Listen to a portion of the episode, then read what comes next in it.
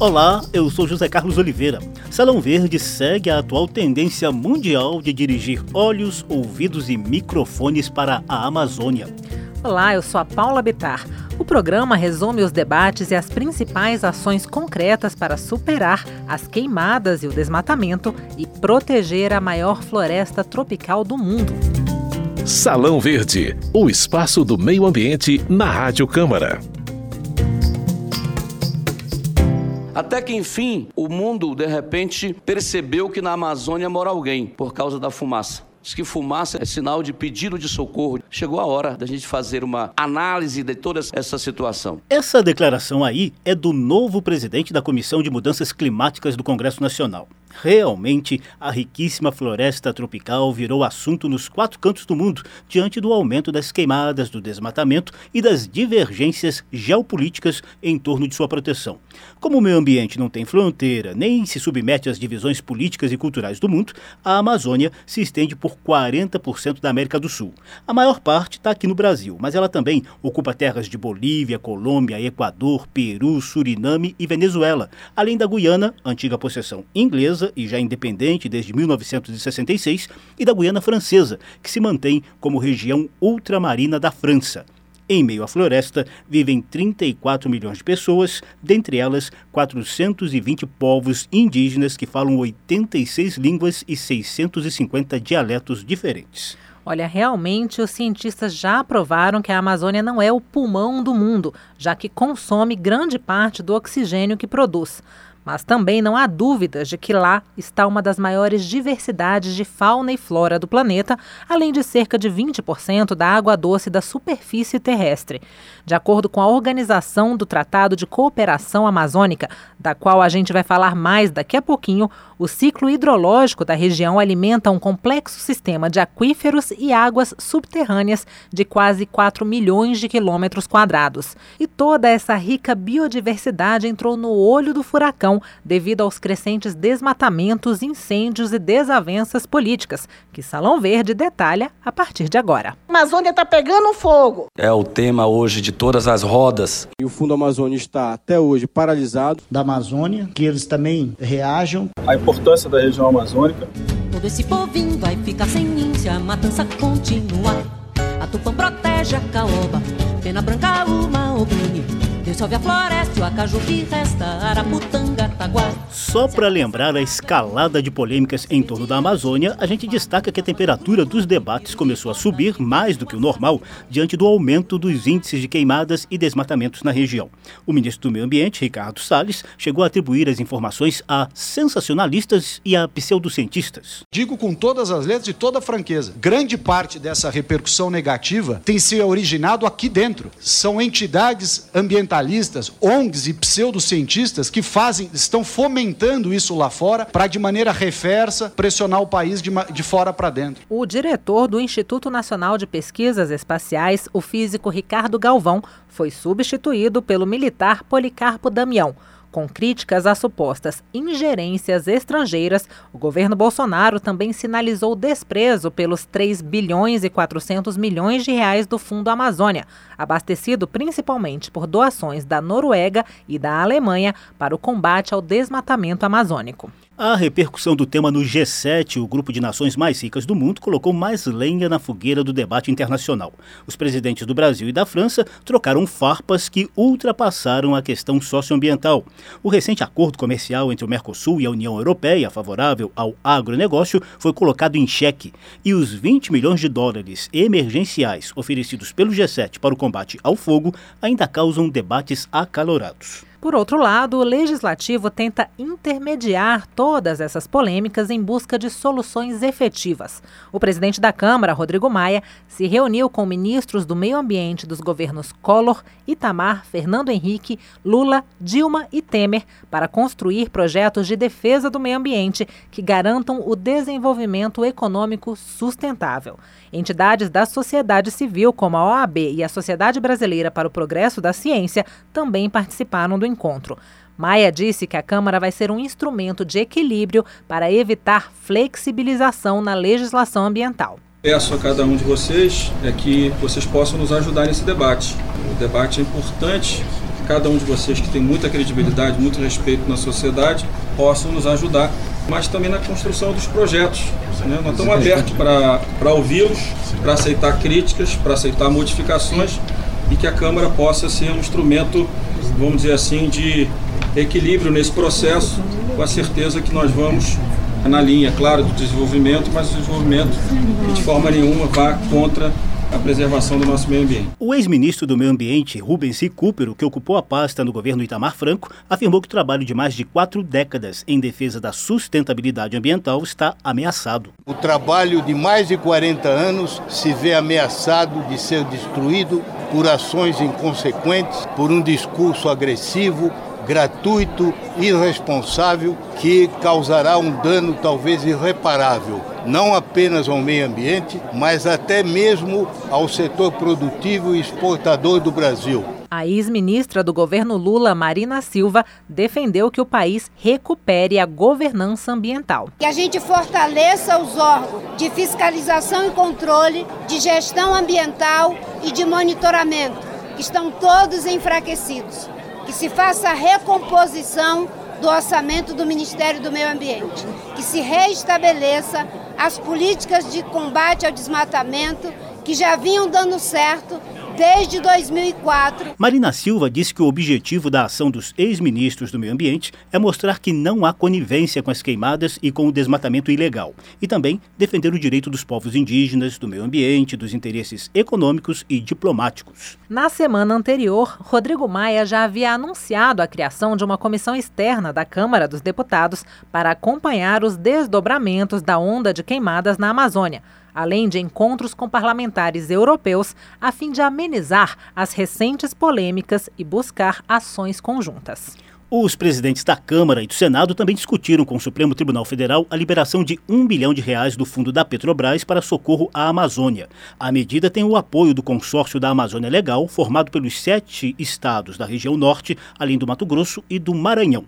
Presidente do consórcio, o governador do Amapá, Valdez Góes, diz que a Amazônia conta com esses recursos. O pleito dos 2 bi 300 do fundo da Petrobras é que pelo menos um bilhão seja distribuído, 200 milhões para atender um descontingenciamento do Ministério do Meio Ambiente, 400 milhões para o governo federal aplicar em atividades também da Amazônia e 400 milhões diretamente para os governos da Amazônia Legal, os nove estados. Nós estamos acreditando que diante da carência de recursos, das dificuldades fiscais, das dificuldades de retomada do Fundo Amazônia, que nós defendemos, de também poder receber o que o G7 está disponibilizando, nós temos uma situação nova aí que pode acontecer com mais rapidez, porque não adianta só apagar o fogo agora, o monitoramento, certo? A fiscalização, o controle e a punição de quem pratica atividades ilegais na Amazônia tem que ser permanente. Geológicas. Novidades e curiosidades sobre a dinâmica do planeta e da natureza. Geológicas.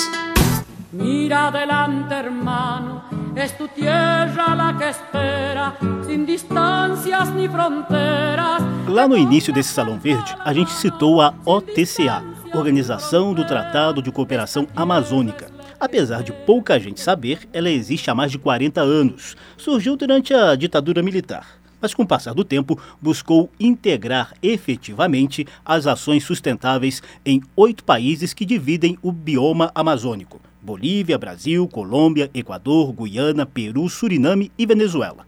No ano passado, a OTCA realizou um seminário em Brasília com o apoio da Câmara dos Deputados. Mesmo com várias áreas ambientalmente protegidas por unidades de conservação, a Amazônia sofre com o desmatamento, a mineração e a expansão da fronteira agrícola nesses oito países. O Equador, por exemplo, tem 48% de sua área dentro do bioma. São 750 mil habitantes e 10 povos indígenas que fazem do Equador o país com maior densidade demográfica da Amazônia.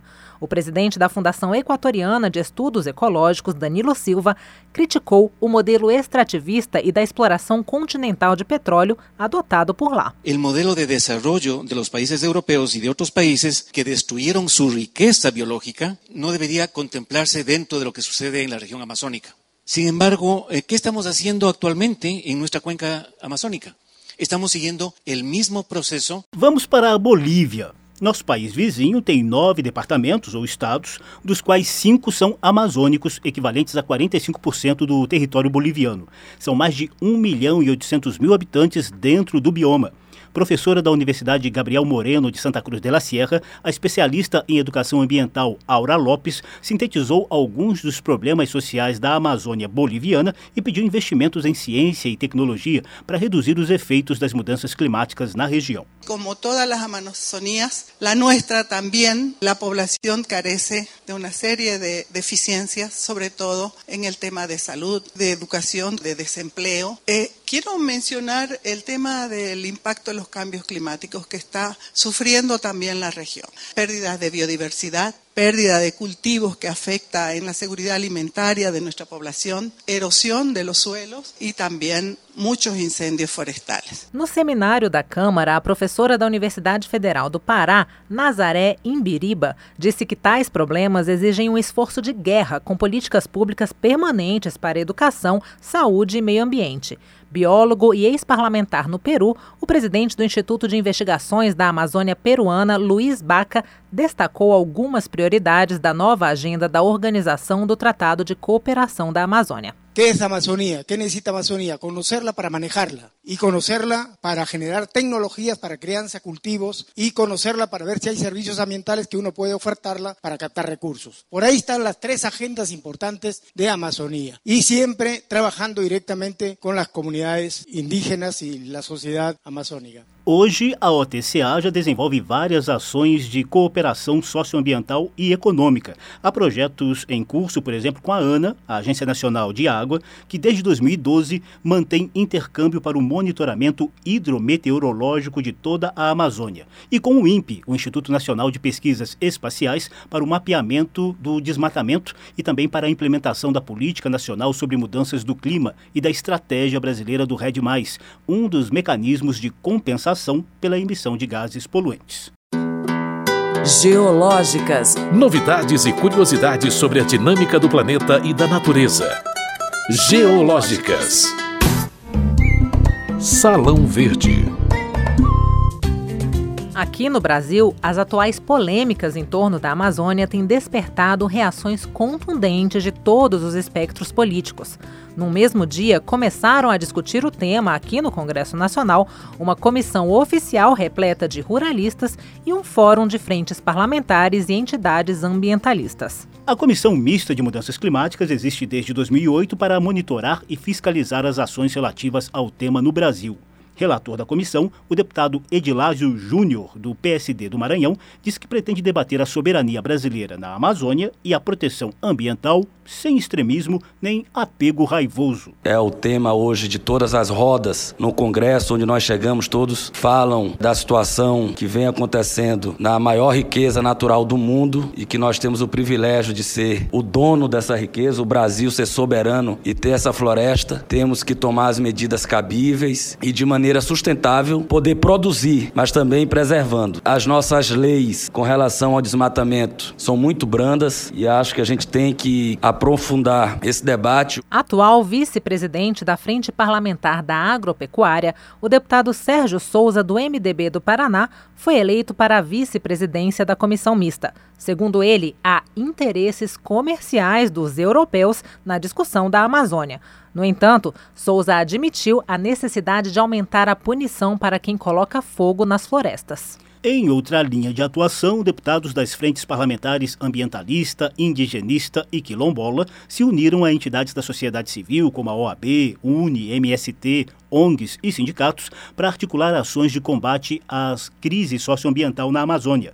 Quem explica é a deputada Jandira Fegali, do PCdoB do Rio de Janeiro. A partir daqui, nós temos uma ação conjunta de uma agenda legislativa, uma agenda para dentro do Congresso, mas foi uma agenda no Brasil, uma agenda para fora, né? iniciativas em vários estados, em várias instâncias, para que a gente busque recuperar as políticas ambientais, busque recuperar uma ação imediata sobre a Amazônia e, ao mesmo tempo, uma ação legislativa recuperando o marco regulatório ambiental no Brasil. O Fórum quer, por exemplo, o fortalecimento dos órgãos ambientais como o IBAMA e o ICMBio além do Instituto Nacional de Pesquisas Espaciais e o Serviço Florestal Brasileiro. Outra reivindicação é o restabelecimento do Fundo Amazônia e do Fundo Clima, que são administrados pelo BNDES, um banco brasileiro de desenvolvimento social, com foco no combate ao desmatamento e ao aquecimento global. As entidades da sociedade civil também cobraram a retirada de propostas que, segundo elas, enfraquecem o Código Florestal e o licenciamento ambiental.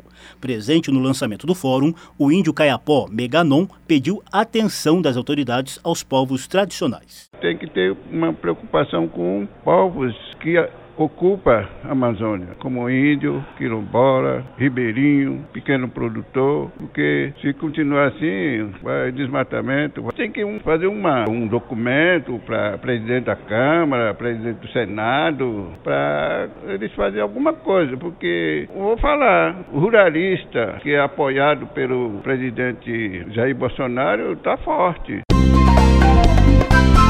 Salão Verde mostrou hoje alguns dos intensos e polêmicos debates em torno da Amazônia. A Amazônia está pegando fogo. É o tema hoje de todas as rodas. E o Fundo Amazônia está até hoje paralisado. Da Amazônia, que eles também reajam. A importância da região amazônica. Ilustraram o programa trechos das músicas Madeira de Sangue, de Ginga e Aldir Blanc e Hermano Damitumano, de Sanches e Sosa. O programa teve edição de José Carlos Oliveira, produção de Lucélia Cristina e trabalhos técnicos de Ribamar de Carvalho. Apresentação de Paula Bitar e José Carlos Oliveira. Há links para você ouvir de novo essa e as outras edições do programa nas páginas da Rádio Câmara na internet ou nas redes sociais. Basta procurar por Salão Verde. Obrigado, tchau. Salão Verde, o espaço do meio ambiente na Rádio Câmara.